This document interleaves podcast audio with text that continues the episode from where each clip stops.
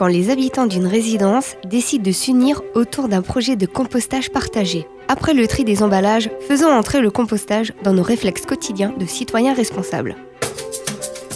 Bah, merci d'être venus aussi nombreux. Du coup, nous allons démarrer cette ère de compostage dans votre copropriété, suite à votre demande. Épisode 3, le fonctionnement.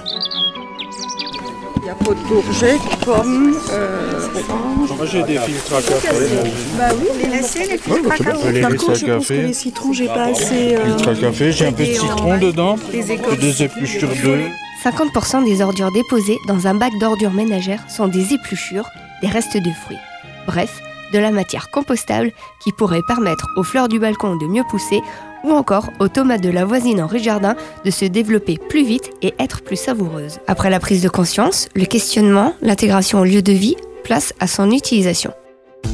Vous avez déjà fait la première partie à la cuisine, on va regarder comment on fait au composteur. Donc je vous rappelle ce que vous pouvez mettre dedans, donc tout ce qui est fruits et légumes, donc les épluchures de préparation, mais aussi les restes crus, également tout ce qui est marc de café, sachet de thé. Vous pouvez aussi mettre des fleurs fanées hein, que vous allez avoir euh, dans vos appartements ou, sur la copropriété. Et ensuite les déchets secs, ça peut être des feuilles mortes, des branches broyées, des coquilles d'œufs. Vous avez votre seau qui est à moitié rempli de déchets humides.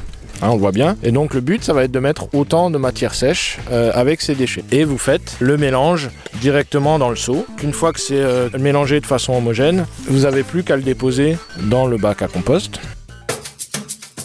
Mais encore, la mise en place d'un composteur favorise la diminution de nos déchets et donc va réduire la taille de nos bacs gris.